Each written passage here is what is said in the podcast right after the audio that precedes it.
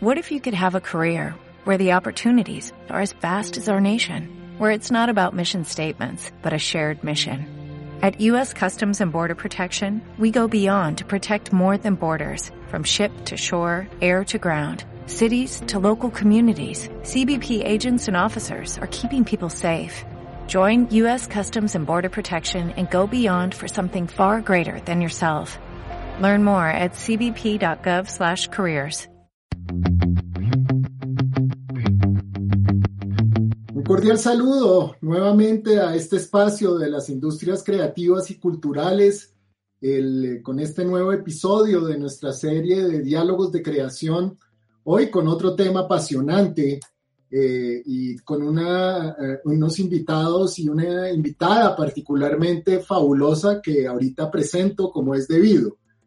Eh, los diálogos de creación, pues es, eh, es este espacio que tenemos desde la Facultad de Creación y Comunicación de la Universidad del Bosque y particularmente de todas las inquietudes que tenemos en la maestría en diseño para las industrias creativas y culturales.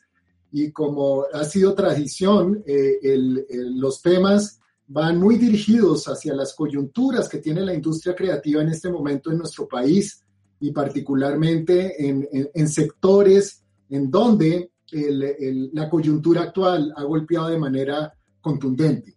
Les recuerdo, y esto es importante, eh, anunciar que ya en nuestro sitio web hemos eh, eh, ubicado y hemos subido todos los en vivo que hemos tenido hasta la fecha, porque normalmente pues ustedes visitan la plataforma en Spotify y nuestras redes sociales en Facebook e Instagram, pero a partir de la fecha les hago la invitación a que visiten el sitio web eh, para poder volver a escucharlos en vivo, que era un espacio que teníamos pendiente para producirlo y, subirlo al, al, sitio web. Así es que esto es algo nuevo que les queremos ofrecer. Eh, recordándoles también que, eh, como es costumbre de nuestros diálogos de creación, tenemos el, el, podcast en Spotify y después eh, tenemos nuestro en vivo para poder interactuar con sus aportes, sus preguntas, sus observaciones, que creo que es lo, más valioso de, nuestro modelo eh, como proyecto de industria creativa. El, el capítulo de hoy eh, vamos a dedicarlo hacia algo que, que, nos ha llamado la atención de manera poderosa, que es toda la participación de la arquitectura dentro de la industria creativa. Y es importante porque la arquitectura, pues, diría yo, en palabras muy personales, es la mamá de toda la tormenta creativa de todos y todas nosotros en términos de, de esa quilla eh, histórica que le ha dado a, todo el acto creativo humano. Y, llegó el momento de ya poder entender eh, voces, voces de, de, dos personas conocedoras del tema, eh, muchas inquietudes que nos nacen en torno a la vinculación de la arquitectura a las industrias creativas. En primera instancia, eh, quiero presentar a, a, Lina María Silva, que es la directora del programa de pregrado de arquitectura de la Universidad del Bosque, por supuesto arquitecta, eh, eh, máster en arquitectura y desarrollo sostenible eh, de la Escuela Politécnica de Lausana, con estudios también en la Universidad Católica de Lovaina, y la, la, la, Escuela de Arquitectura de Toulouse. Tiene una amplia experiencia profesional en diseño y en gestión de proyectos arquitectónicos en Colombia eh, y, es un gusto poder tener a Lina en, en, en, en, esta ocasión en nuestros diálogos de creación. También nos acompaña eh, Fabio Enrique Forero, arquitecto de la Universidad Piloto de Colombia, magíster eh, y doctor de la Universidad Internacional de Cataluña eh, y docente investigador de la Universidad el, del Bosque en el programa, en varios programas de la facultad.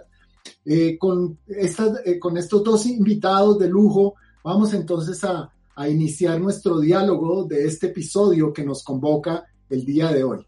Recordándoles, por supuesto, que en la producción de diálogos de creación me acompaña Arturo Cortés, en toda la coordinación técnica de divulgación, de eh, exploración eh, eh, de, nuestro, de nuestra plataforma y quien les habla, Felipe Ramírez, docente investigador de la Maestría de Diseño e para Industrias Creativas y Culturales.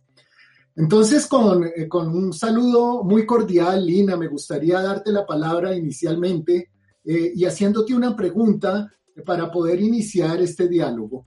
y me gustaría oír tu opinión respecto a dónde crees que se ubica la arquitectura en las industrias creativas y culturales con el saludo cordial, Lina, y muchísimas gracias por estar con nosotros. Hola Felipe, muchas gracias y muchas gracias por esa presentación. Em, pues para mí las industrias culturales y creativas, pues entre las más obvias o, las más fáciles pues de identificar siempre son las que consideramos como, como esas creaciones artísticas, como son artes plásticas, música, literatura, artes escénicas, pero también vemos pues que la industria creativa tiene que ver con tecnología, con ese desarrollo de softwares, de los videojuegos, em, y sabemos también que, que, todas esas creaciones pues no son, no son un ente separado e independiente, ¿no? Estos, todos estos procesos creativos o, de creación casi siempre, o, o, me atrevería a decir que siempre, pues tienen varios actores, eh, o al menos más de uno que intervienen pues en esa creación. Y es en parte lo que, lo que sucede con la arquitectura.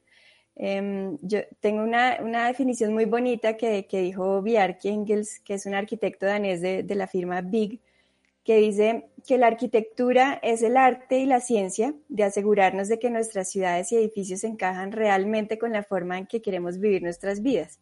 Entonces, pues es muy bonito porque habla de ese proceso eh, pues como de manifestar nuestra sociedad en, realmente en nuestro mundo físico, ¿no? Entonces ahí ya vemos, ya, ahí ya estamos hablando de cultura, ¿sí? La, arquitectura es un proceso creativo, claro, em, pero que su finalidad es crear espacios para las personas, para su calidad de vida, eh, lugares de encuentro social, pues es, donde pensamos o diseñamos eh, según el contexto, y pues el, contexto lo podemos ver como, como ese, el contexto es la cultura, ¿no?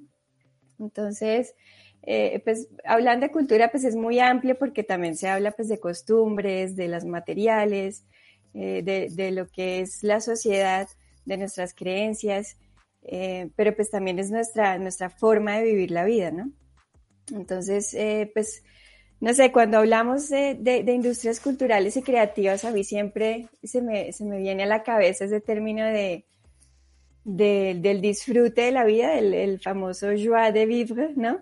que, son todas esas actividades que nos dan placer, que, que, nos alegran pues la vida y que y en la arquitectura pues lo veo muy claro porque es, es, es, un, es un oficio, además de ser un arte, pues también es un oficio que, que veo muy claro cómo ese disfrute de la vida, eh, pues es realmente lo que se convierte en, en, calidad de vida, sí, calidad de vida, en bienestar, en, en, en esos espacios tan bonitos donde nos relacionamos en nuestro día a día, ¿no?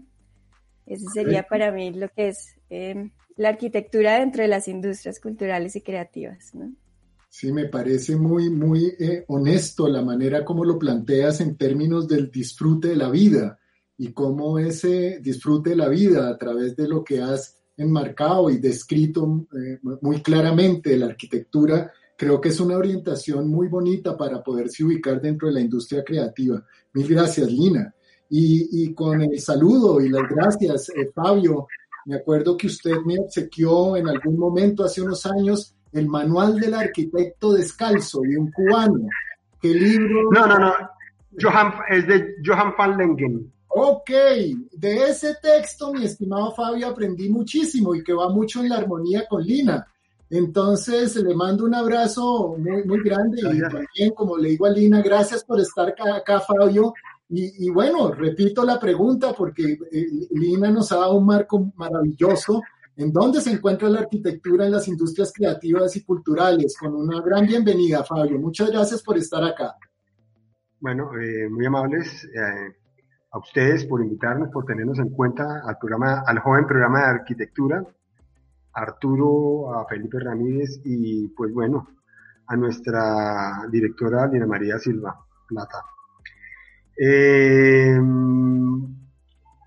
yo, eh, eh, pues, con lo que decía Felipe, con el tema de, la arquitectura y descalza, pues nosotros comenzamos a hacer descalzos en 1982. eh, y tratamos de aproximarnos bajo unos principios que, que fundamentalmente quizás el principal problema, nos lo planteamos, y ahorita voy a dar unas explicaciones poco a poco, quizás el principal problema es poder, como prioridad humana, alojar a las poblaciones. Quizás también es uno de los principales problemas de la arquitectura, eh, porque pues generalmente también ha estado eh, eh, muy entretenida en, en, otros quehaceres, ¿cierto? donde desgraciadamente las instituciones buscan más mostrar la arquitectura como, como, una profesión del éxito, del prestigio, y se mira más hacia lo económico. Yo no le he apostado a eso, yo he sido más un arquitecto de, de, andén, de, de, calle. entonces, para mí el tema fundamental está el hábitat social. Porque hablo de esto? Porque hoy en día eh, es un escenario hacia el cual están apuntando los empresarios, curiosamente, como muchas actividades dentro de las industrias creativas, eh, hacia los sectores sociales de más bajo eh, ingreso, porque comienza a encontrarse allí que hay una serie de posibilidades de generar nuevas alternativas para el hábitat. Con ellos aparecen nuevas entender nuevas culturas del habitar.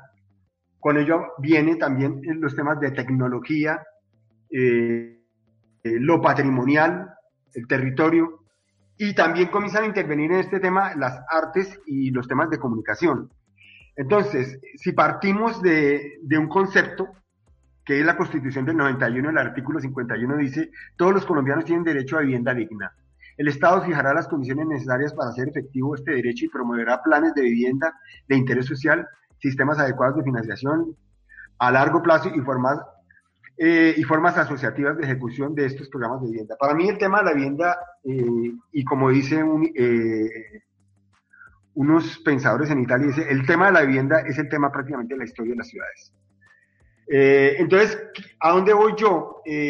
las, yo creo que las industrias creativas deben partir de esa dimensión de lo territorial para poder entender cómo hay culturas allí y hay formas de ocupar el espacio y hay todo un escenario para investigar y avanzar en un tema que casi no eh, habíamos abordado de una forma más crítica y más cercana quiero retomar una frase de Fernando Sabater que dice que un país que valora cada vez más el Producto Interno Bruto y no la cultura, el Producto Interno será cada vez más bruto. Quiere decir que eh, eh, necesitamos que los bienes y servicios culturales deben portar identidades en el habitar, en las formas de vida, eh, recoger sus valores y significados y no solamente verse el tema como, como algo comercial, para mí eso es esencial. Creo yo, desde mi punto de vista, que si queremos intervenir y mirar y aportar desde la creación, eh, hay que mirar los territorios, los lugares con la gente. O sea, eh, hay que mirar la arquitectura más allá de los planos. Hay que promover acciones, hay que mirar intervenciones en la ciudad y mezclarse con las personas la arquitectura y lo relacionado con la arquitectura y, lo que es eh, relacionado con el espacio, pues no se hace solamente desde los salones, ¿no? Se debe pisar las calles, la ciudad y el territorio deben ser laboratorios. Y allí hay un escenario de creación y de producción, porque también en los sectores, sean rurales, yo no quiero hablar solamente de la ciudad, sino del territorio, me interesa más hablar de eso en los territorios hay formas de habitar que nosotros debemos retomar. Y el patrimonio no solamente el pasado, el patrimonio está vivo. Y hay que recuperar eso, porque hay formas y hay técnicas. De ahí es que, pues, salen las innovaciones, las tecnologías, la estética eh, y posturas éticas, sobre todo, para poder entender cuál es el rol del arquitecto en el mundo contemporáneo. Correcto, Fabio. Bien interesante ese ese hecho del territorio casi que como un hecho plástico, está en constante evolución y transformación y esas lecturas eh, me parecen bien importantes tenerlas presente, eh, porque usted me, da, me abre la puerta para poder eh, proponerle a Lina eh, una, una, categoría que siempre hemos manejado aquí en, en nuestros episodios de diálogos de creación, eh, que es como la alfabetización de la industria creativa.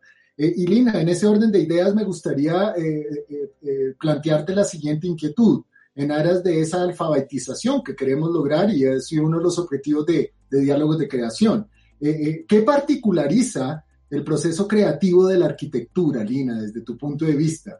porque hemos revisado tanto el diseño, eh, la música, el arte plástico, el arte dramático, en fin, el diseño de servicios en, nuestros episodios. Y, sería muy, muy interesante oír tu opinión respecto a esa particularización de qué el proceso creativo del arquitecto y, en qué se diferencia de otros procesos eh, eh, creativos, más allá de los productos que resultan en espacios, en vivienda, como ustedes lo han dicho.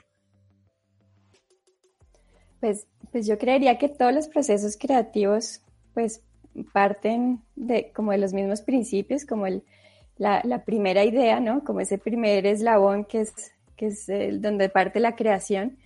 Em, pero en la arquitectura pues hay adicionalmente, es, pues como es un oficio, entonces pues está como todo ese, ese, ese saber hacer del arquitecto, ¿no? Em, tiene pues otras, otras características obviamente diferentes al resto de, industrias creativas. Em, no sé si entiendo del todo tu pregunta, pues porque no sé, no sé más allá, o sea, es ver realmente cómo se, cómo se, cómo es la academia de este tipo de, de procesos creativos o, Sí, digamos que la inquietud es esa, esa particularización del proceso creativo en términos, en, la arquitectura, eh, eh, eh, esa identidad del proceso creativo. Y, hacía énfasis en que entendemos ya con, la primera, con las primeras respuestas el, resultado, ¿no? lo que va a emerger en ese proceso creativo. Pero en, el, en sí, el mismo proceso creativo hay, algunos rasgos particulares para poderlo hacer en clave de arquitectura, vuelvo y repito, más allá de los resultados en términos de espacios. No sé, no sabría cómo contestarte esa pregunta. Ok. No, pues, no sé, no sé si Fabio tú la entiendes bien eh, para contestarla, pero bueno, pues es más de saber qué hacer del arquitecto Claro, yo, o sea, yo creo que... Sigue, Fabio, no, sigue. Ah, bueno. ¿Interrumpo? No, ni más faltaba. Eh, eh, yo creo que ahí, ahí le ponemos calor humano al diálogo. Muchas gracias, eh, yo, personalmente creo que, que el tema de la creatividad tiene muchos, muchas aristas, ¿no? En la arquitectura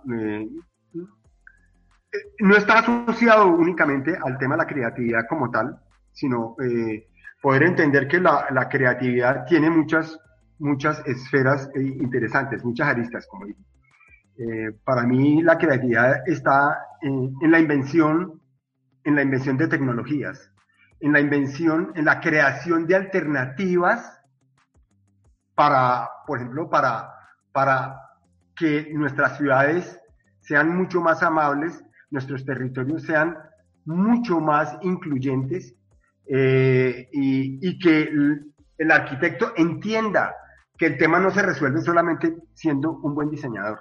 Es importante, no hay que negarlo. Pero eh, el diseño eh, hoy en día con, las, con los problemas que tenemos, y creo que todas las profesiones tiene que trasladarse, como decía al principio yo, a otros ámbitos que eh, para poder generar eh, procesos creativos deben estar relacionados, por lo menos reconociendo y teniendo conciencia y mirada crítica sobre lo que el entorno nos plantea. O sea, sabernos hacer preguntas. El sabernos hacer preguntas es un acto creativo para mí. Para mí, hacer arquitectura que rompa un poco con lo que, digamos, el, es mi postura, quiero aclarar, con lo que, por ejemplo, el mercado está ofreciendo, para mí eh, es un acto creativo. O sea, si yo entiendo cómo es que eh, nuestros habitantes en una ciudad eh, están morando, viviendo, habitando, ocupando, conviviendo, construyendo tejido social, Estos son ingredientes para mí necesarios para yo poder plantear una propuesta de diseño mucho, mucho, mucho más creativa y acorde con realidad. Yo no me puedo separar, la, creatividad no es un tema de, simplemente de, de, magia y, que yo me imagino estoy en un estado como de, pensamiento y me traslado a la concreción a través de los planos, etcétera, etcétera. Yo creo que hay que, hoy en día, yo insisto mucho a mis estudiantes, hay que saber mirar para poder, o sea, hay que saber mirar, hay que entender las formas de mirar el entorno, el espacio, los problemas eh, del clima, los problemas culturales, los problemas sociales, los problemas económicos. Si, sin eso no podemos generar nosotros un ámbito humano que hoy en día todo el mundo está reclamando que sea incluyente. O sea, fíjense cómo aparecen entonces perspectivas, miradas hacia lo que es el tema eh, conceptual, filosófico, social, al tema creativo del diseño, ¿cierto? al manejo aquí de las tecnologías, o sea, qué es lo pertinente para impactar de una forma menos agresiva el entorno. O sea, yo creo que eh, en este momento nos tenemos que estar eh, impactando, eh, pensar todo este territorio, entre esos territorios está la ciudad, y mirar que los diseñadores y los arquitectos del mundo deben dedicar su tiempo no a solucionarle el problema al 10% que generalmente le solucionamos el problema, como dice Paul Pollack. Debemos solucionar unos problemas a un ámbito mucho más amplio y se requiere mucha creatividad para mí en esto. O sea, poder abordar, ¿sí? Eh, y darle la vuelta al pastel y entender que eh, hay que invertir la mirada de la profesión, del quehacer del arquitecto, esa es mi postura, eh, y por eso estamos en una universidad y, desde allí poder generar procesos creativos y consolidar eh, alternativas habitacionales. Dice que en el movimiento moderno Le Corbusier, los alemanes, eh, eh, a raíz de las guerras mundiales, propusieron alternativas industriales para habitar. Yo creo que aquí también tenemos que hacer la tarea, pero reconociendo las formas del habitar. Para eso hay que ser creativo. O sea, la creatividad está en el saber mirar, ¿no? el saber entender ese, ese entorno que muchas veces lo miramos con soslayo, ¿no? Claro, claro, y, está bien interesante ese rasgo que, de acuerdo a lo que usted está diciendo, tipifica el proceso creativo de, la arquitectura, es, saber mirar unas realidades y unas ocurrencias para poder eh, vincularlo eso al proceso creativo que pues básicamente puede ser similar al de otras especialidades de la industria creativa, pero esa mirada del arquitecto, de acuerdo a lo que usted está diciendo, creo que orienta mucho. Es, un tema ético, además es un tema de, si es ético, es un tema estético. Entonces, eh, entramos en ese debate de lo estético y lo ético. Y, y entonces, ¿cómo yo, por ejemplo, traduzco espacios a partir de entender cómo la gente se apropia a la calle, cómo la gente tiene una estética, cómo la gente entiende las formas de habitar, cómo la gente soluciona sus problemas cotidianos y los arquitectos a veces no entendemos eso y aprendemos a diseñar muy bien a partir de un programa arquitectónico y no a partir de patrones arquitectónicos. Para mí, antes de conocer tipologías, hay que conocer patrones de vida, o sea, formas de habitar. Claro, y una, una, algo que siempre me ha llamado la atención es que olvidamos que eh, estética y ética vienen de la misma raíz filosófica, de la filosofía de los valores, y están entrelazadas. Muy, muy claro, Pablo. Eh, Lina, algo importante que, a, propósito de lo que estamos discutiendo es eh, en la coyuntura contemporánea, eh, ¿cómo, se ¿cómo repensar los espacios? ¿Impacta de alguna manera lo que estamos atravesando para repensar los espacios urbanos de nuestras metrópolis, Lina?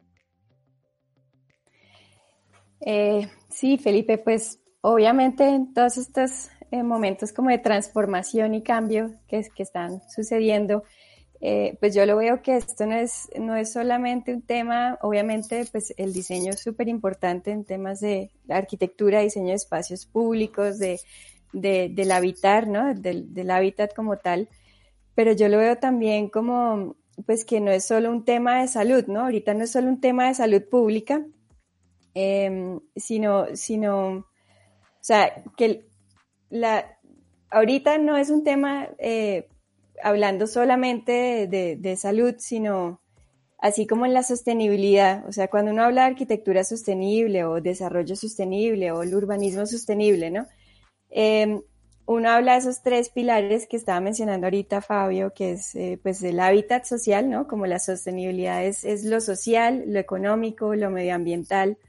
Entonces a veces uno cree que, que entonces lo, lo, sostenible es solamente lo, lo, medioambiental, ¿no? Lo que es correctamente, lo que, lo que, lo que nos dice el, el contexto del medio ambiente.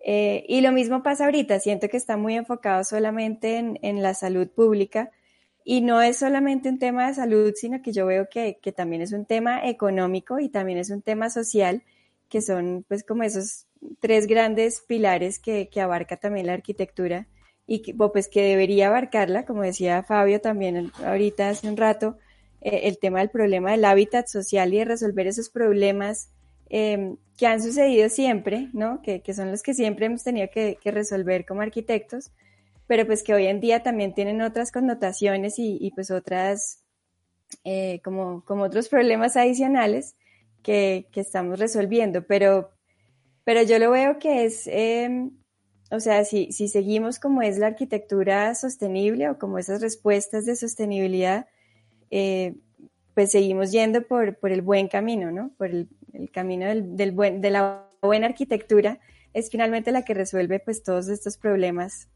eh, que estamos viendo. Correcto, correcto, Lina. Sí, yo creo que, y, algo que hemos descubierto con las personas que hemos dialogado es que las coyunturas eh, hacen recordar cosas olvidadas y eh, hacen reconocer aspectos nuevos de los procesos creativos y de, las diferentes especialidades de la industria creativa. me parece bien interesante lo que mencionas. y Fabio, volviendo a usted, un poco de, eh, en términos de la transformación de la profesión de la arquitectura, eh, eh, todo esto que está pasando, estoy hablando de la digitalización de los contenidos creativos, por ejemplo, lo que nos está pasando ahorita, que, que, todo se va a la virtualidad, a unas narrativas digitales. ¿Esto cómo le pega a la arquitectura, Fabio, desde tu punto de vista? Pues le pega a la arquitectura y le pega a la sociedad.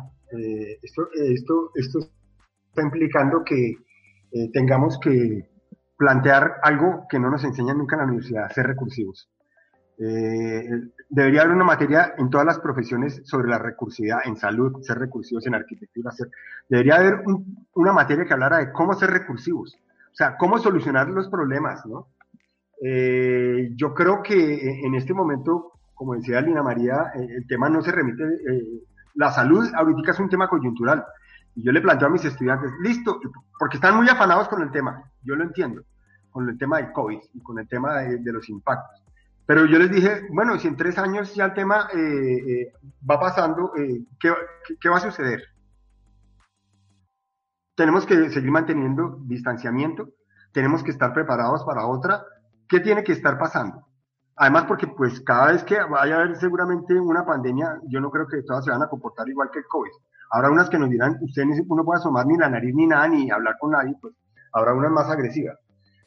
Yo creo que todo se remite igual a, una serie de, cuestiones. Yo creo que eh, la arquitectura como profesión debe establecer una, serie de, de, prioridades, a mi manera de ver, con las coyunturas actuales, donde el tema va a seguir siendo cómo eh, se solucionan eh, problemas sanitarios, porque eso no es un problema de ahorita. Pandemias ha habido terribles en el 1918 y 1919, la, y precisamente, y, cuando empezó el cólera y todas las pandemias que hubo eh, en el siglo XVIII y en el siglo XIX y las más antiguas, muchas estaban asociadas con el tema de habitabilidad, de las formas de habitar. ¿Por qué? Porque pues eh, había problemas sanitarios, había problemas de, de, mal manejo de lo que eran los espacios. Entonces yo creo que hoy en día eh, necesitamos que eh, desde, nos, desde nuestro quehacer nos planteemos eh, retos eh, cada vez más grandes. Cada vez yo siento, y no es un, tema de moda, siento necesidad de recuperar un concepto valioso que procede un poco de lo que es el, el, el pensamiento complejo y es el poder establecer el diálogo de saberes. O sea, si establecemos diálogos de saberes para desarrollar y, resolver problemas, podemos encontrar dinámicas que nos solucionen no solamente el tema de salud, sino también el tema de cómo se construye sociedad, el tema de cómo se puede convivir, el tema de cómo podemos llegar a la paz, el, tema de cómo poder eh, eh, brindar espacios más dignos para los seres humanos, el, el tema de no ver solamente esto como un, como un negocio, el, el quehacer del arquitecto, sino ver eh, unos campos interesantes. A mí, por ejemplo, como arquitecto, que yo ya estoy casi en mi ocaso académico, me interesa, me interesa fundamentalmente, por ejemplo, eh, oír que están pensando bioingeniería, que está pensando biología, además de la salud, que está pensando ingeniería ambiental y cómo están abordando el tema de ellos también, eh, porque pues eh, yo, desde mi experticia, yo soy, yo soy un viviendólogo muy dedicado al tema de la vivienda y pues eh, eh, en los últimos 12 años he incursionado en los temas de, tecnología. Pues para mí es determinante eh, comenzar a ver cómo, me parece importante, cómo establecer contacto con comunidades y ante todo el problema económico que, del que hablaba también Lina, de ver cómo las comunidades no, y cada vez la población colombiana, ahorita eh, acabamos de tener una caída de 6 millones de habitantes en Colombia de, personas sin, puesto. ¿Esa gente a qué se va a dedicar? ¿Cuáles son los ámbitos? ¿Cuáles son los espacios para seguir andando? Están sacando gente de las empresas públicas. Eh, entonces, ¿qué toca hacer ante, ante una situación tan alarmante? Es que el tema del COVID es un tema de de, cómo vamos a sobrevivir y no sobrevivir por la pandemia. La gente está que se quedó sin trabajo. Vamos a preguntar qué vamos a comer.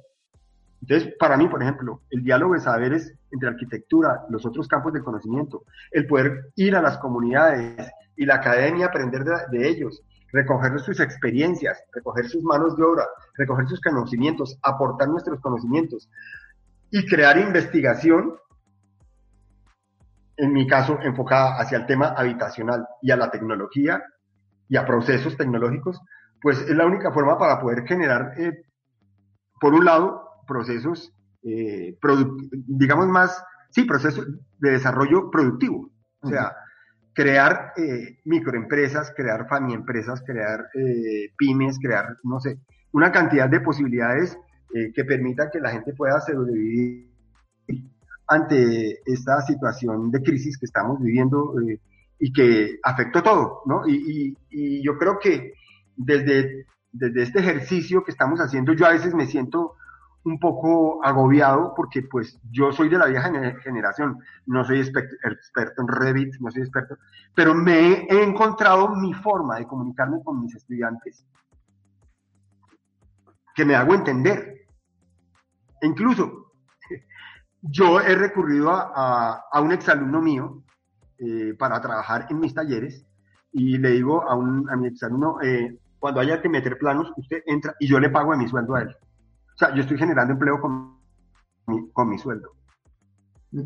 ¿Y por qué? Porque yo necesito también tener tecnología y tener a los chinos bien. Claro. Es mi recurso. Yo, yo no me voy a poner a aprender ahorita a, a hacer Revit cuando yo estoy más en, en filosofar en tecnología, en filosofar en, porque todo, todos son dimensiones del, filosofar. Bueno, ahí... Esto son...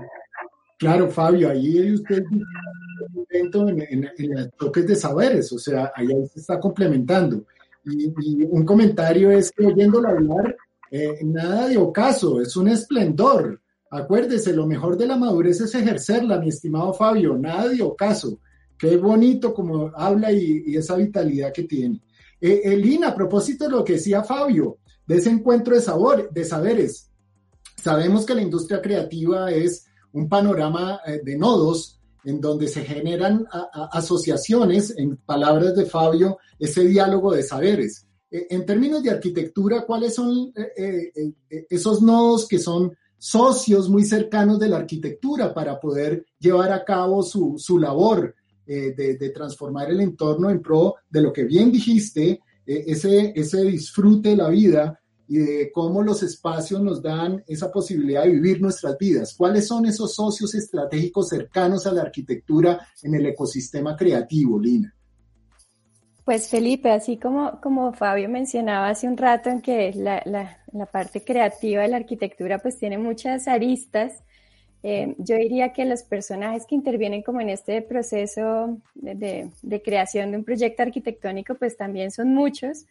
Eh, también varían dependiendo del tipo de proyecto, de, la complejidad o, pues varían, hay muchas variables, eh, pero pues obviamente pues estamos cercanos eh, al arte, al diseño, a la ingeniería, eh, yo diría incluso a la biología, ¿no? a, la, a la ingeniería medioambiental, o sea, hay, hay muchas, muchas, em, muchos actores que pueden intervenir y, como enriquecer los proyectos arquitectónicos como tal. Y eso es en parte, pues, pues lo que enriquece, sí, lo que enriquece los proyectos y, y lo, que, lo que se trabaja con esa transversalidad también de, de otros programas. Eh, por ejemplo, nosotros en, en el programa de arquitectura, pues ayudamos a que esa relación Em, con otros entes, con otras eh, profesiones, pues, pues fluya y sea mucho más eh, versátil y más, pues, sea la que enriquezca pues el proyecto arquitectónico al final, pues porque son, son actores que siempre, siempre van a estar presentes en, en todo tipo de proyecto. Como te decía, pues varían dependiendo del, del tipo de proyecto, varía el, personaje o, o, como el actor como con el que intervenimos, pero siempre, siempre pues como te decía al principio, en los procesos creativos, pues normalmente hay más de un actor que interviene, ¿no? Em, y en este caso, pues la arquitectura no es, no es la excepción. Claro, correcto. Y si te preguntara por la identidad, ¿tiene el programa de, arquitectura de, la facultad en el bosque alguna identidad particular, algún rasgo que, lo distingue, Lina? Eh, eh, ¿Qué me podrías comentar en ese sentido? Sí, claro que sí, pues em, el, el, enfoque del programa de arquitectura pues está, está enfocado sobre todo en la sostenibilidad, ¿no? En lo que es la, la arquitectura sostenible, que ya hablábamos un poco que, que, son esas tres características principales, que es pues eh, la parte social, ¿no? Estamos hablando mucho de hábitat social, eh, que sea equitativo para todas las personas, que sea en la parte económica también, pues que, que sea viable, ¿no? Que sea construible, que sea aterrizado. Eh, y pues en la parte medioambiental son esas tres características pues que lo hacen sostenible. Y, y la otra ventaja del, pues es que está enmarcado dentro del, de la Universidad del Bosque, ¿no? Que, es, que tiene ese enfoque biopsicosocial y cultural, eh, pues que, que, al final son como lo mismo, ¿no? Llegan a lo mismo, porque si tú hablas del enfoque biopsicosocial, que es eh, eh, pues en lo, lo que la meta final es como la salud, ¿no? Llegar a la salud.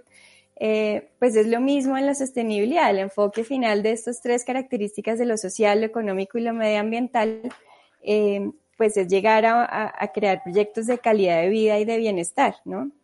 Que es el bienestar físico, el bienestar social, el bienestar mental, que es, que finalmente pues ese, ese modelo biopsicosocial y cultural que, que, va muy, muy bien relacionado y muy bien encajado con lo que es la arquitectura y el desarrollo sostenible. Correcto, correcto. Muy bien, muy claro. Eh, y, Fabio, eh, ya como concluyendo un poquito las intervenciones, usted habla de los, de los diálogos de saberes. Eh, creo que con su discurso uno puede entender cómo es que se empieza o que se deben alinear esos astros. Pero me nace la pregunta, bueno, ¿y, cómo hacemos para que eso pase, Fabio? Para que eso suceda. ¿Cuál sería su opinión? Bueno, eh, hay un, hay un debate, eh, hay un debate que, que, yo considero que hay que dar al interior de, las, de los programas. Mm, yo comencé eh, hace unos 12 años a darme cuenta que esto ya estaba cambiando de una forma muy, muy, muy particular, eh, aunque pues, como le digo, nosotros fuimos arquitectos descalzos en 1982, cuando estábamos en noveno semestre, eh, algunos compañeros, yo estaba tangencialmente al grupo, pero estaba con ellos también. Nosotros eh, creamos el primer grupo casi de arquitectos descalzos en Latinoamérica, y, que trabajamos en mejoramiento barrial y, y construcción del hábitat social. Para mí, el, diálogo y el tema del encuentro de saberes eh, está centrado en que la universidad la universidad tiene que salir de, de, su ámbito estrictamente académico, o sea, de sus cuatro paredes. Eh, no, no, hay caso, o sea, quedarse ahí encerrados no, para mí no tiene sentido en, este momento eh, de mi vida y, y, desde hace mucho tiempo yo he sido, como dije al principio, un arquitecto, un arquitecto perdón, más del andén más cercano a, esta intención de, lo que sucede en la vida. Y yo creo que en este momento los arquitectos y nuestro programa de arquitectura, por ejemplo, eh, pues debe enfocarse a un, a un, tema de reconocernos, o sea, ¿qué somos nosotros en este territorio? ¿Qué somos como territorio? ¿Qué somos como culturas? Con esta biodiversidad que tiene Colombia tan grande, por ejemplo, yo cuando le digo a mis estudiantes, ¿ustedes saben cuál es el páramo que más agua produce eh, en, el planeta? ¿Y saben dónde queda? Y me dicen, pues mira, le dije, ¿ustedes saben dónde queda Sumapaz? Bueno, ese es el páramo que más agua produce en el planeta. Eso, está en venta como Santurbán también. y yo les pregunto a ellos, ¿eso es un tema que le interesa al arquitecto? ¿El territorio nos interesa? Yo creo que sí porque el territorio está asociado con las formas de vida y con el espacio.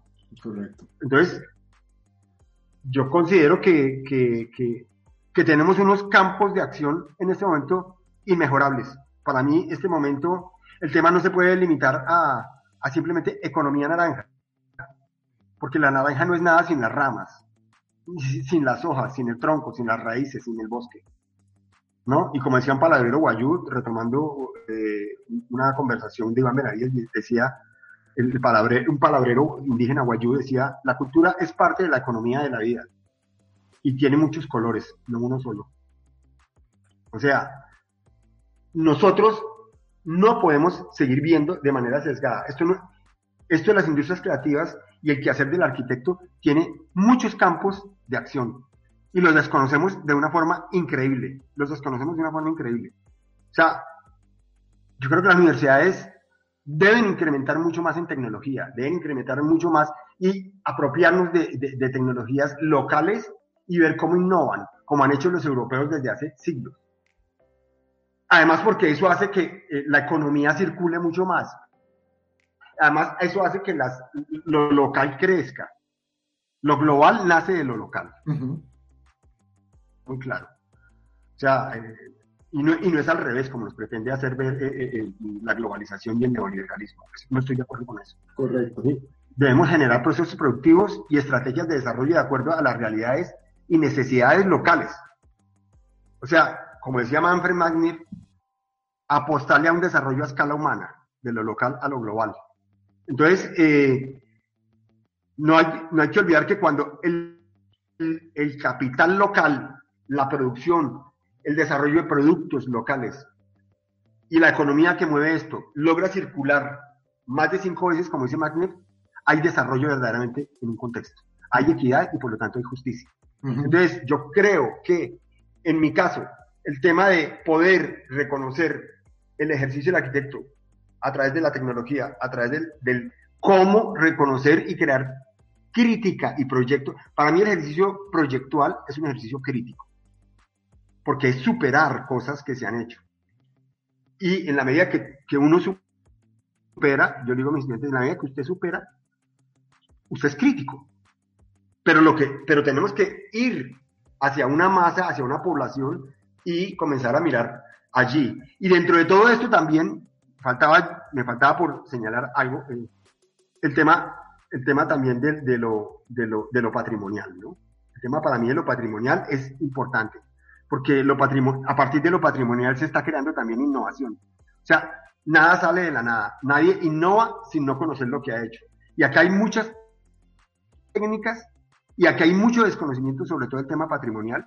Y no hablo desde la perspectiva romántica de la historia, de la restauración, que también es importante, sino de cómo hay formas de vida. Por ejemplo, el bahareque en Perú. El bahareque en Perú es milenario, es una técnica milenaria, hecha con, con, con, barro, con tierra cruda, con cal, con fiques y, y, con, y con estructura interna de maderas y de cañas y de todo eso. Hoy en día en Perú ha construido vivienda social con la quincha, se llama quincha mejorada.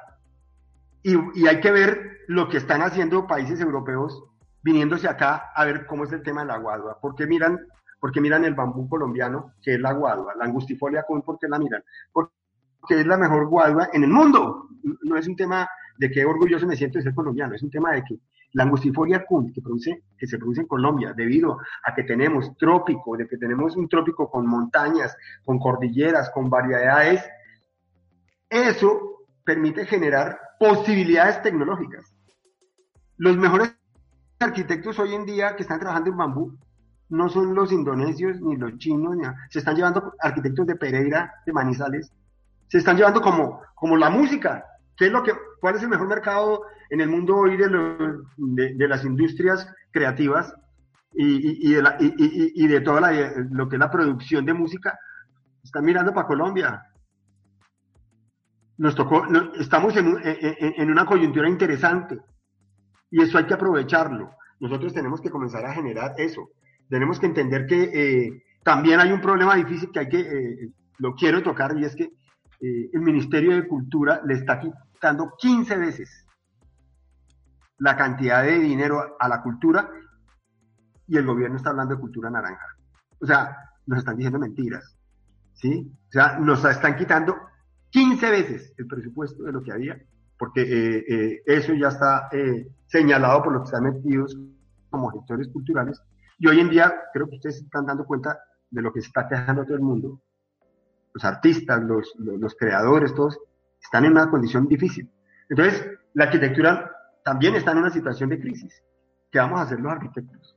¿Qué vamos a hacer los, los que estamos aquí eh, luchándola desde acá, ¿no? Entonces, eh, eh, el llamado es ese, ¿no? ¿Cómo vamos a, verdaderamente a entender cómo trabajamos con lo que tenemos, ¿no? El café, el café eh, tenía una industria y una producción de, de exportación enorme y no, Estados Unidos devolviendo favores le pagó, está comprando café vietnamita ya no, ya no nos compran nosotros. Pero en Colombia se inventaron que las finquitas podían hacer trilladoras y procesos de producción. Y resulta que el mejor público de compra del café hoy en día somos nosotros mismos los colombianos. Correcto. O sea que estamos nosotros haciendo, sin saber, haciendo crecer la industria. Claro. Y así debe pasar con la arquitectura y con la construcción. Claro. Usted creo que eh, deja un tema muy, muy interesante que es eh, eh, esa producción de un patrimonio intangible que, produce la arquitectura, como por ejemplo los procesos de construcción eh, que producen espacios, pero ya no es el espacio y, la construcción como tal, sino el proceso, por ejemplo, del que como usted dice, que viene también a emanciparse gracias a la labor de los arquitectos. Pues acá podríamos, como siempre decimos, quedarnos horas enteras hablando, pero esto tiene una segunda parte, querida Lina y querido Fabio. Eh, que es invitar a toda nuestra audiencia el próximo 24 de septiembre a nuestro en vivo con nuestros querida eh, invitada Lina y, Fabio a poder interactuar con nuestra audiencia eh, de acuerdo a lo que estamos escuchando en este podcast y poder establecer una segunda parte del diálogo tan interesante que llevamos a cabo en clave de arquitectura y de industria creativa. Eh, no me quiero, eh, sin antes despedirme, eh, agradecerles a, Lina y a Fabio su participación en este episodio, que a todas vistas nos han aportado mucha cultura y, como siempre hemos dicho, alfabetización de la industria creativa para saber cómo la arquitectura empieza y participa de lleno dentro de este ecosistema tan variado y tan complejo. Así es que les agradezco muchísimo. Lina, mil gracias. Fabio, mil gracias por su participación y, hasta una próxima oportunidad. Bueno, a ustedes, muchas gracias. Muy amable, Arturo. Vale. Gracias también, Lina. Sí, gracias, Fabio. Gracias, Felipe y Arturo. Muchas gracias. No, Lina y Fabio, a ustedes, ni más faltaba. Y a ustedes, nuestra audiencia, muchísimas gracias y nos vemos muy pronto.